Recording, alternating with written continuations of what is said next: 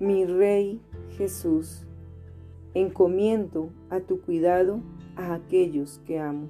Señor, deseo con desesperación desechar mis temores y preocupaciones acerca de aquellos que amo. A menudo me descubro temerosa con respecto a su futuro, a su salud y a su seguridad. No quiero verlos heridos o sufriendo. Sin embargo, sé que tú no me has llamado a proteger a mis seres queridos a través del temor, sino por la fe y en oración.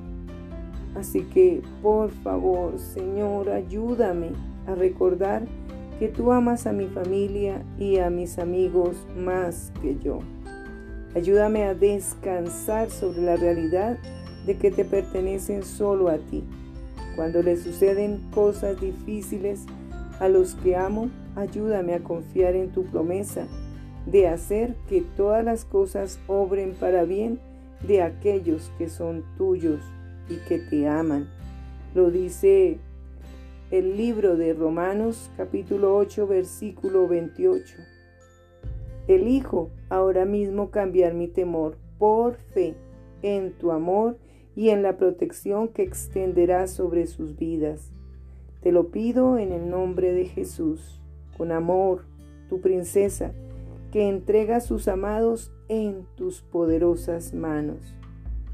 Escucha Doy gracias a Dios, al cual sirvo desde mis mayores con limpia conciencia, de que sin cesar me acuerdo de ti en mis oraciones noche y día, deseando verte al acordarme de tus lágrimas para llenarme de gozo, trayendo a la memoria la fe no fingida que hay en ti, la cual habitó primero en tu abuela Loida, y en tu madre Eunice, y estoy seguro que en ti también.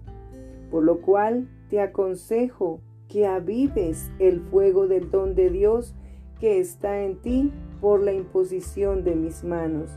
Porque no nos ha dado Dios espíritu de cobardía, sino de poder, de amor y de dominio propio.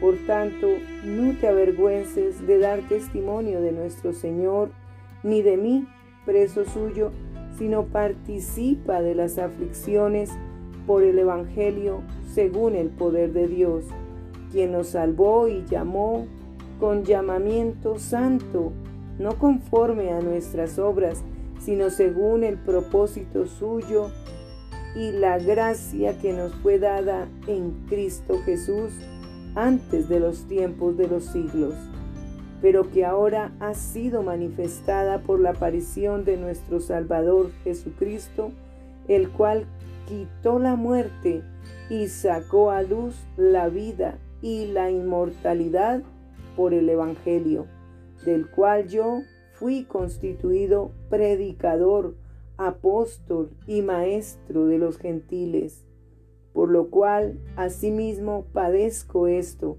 pero no me avergüenzo porque yo sé a quién he creído y estoy seguro que es poderoso para guardar mi depósito para aquel día. Libro Segunda de Timoteo, capítulo 1, versículos 3 al 12.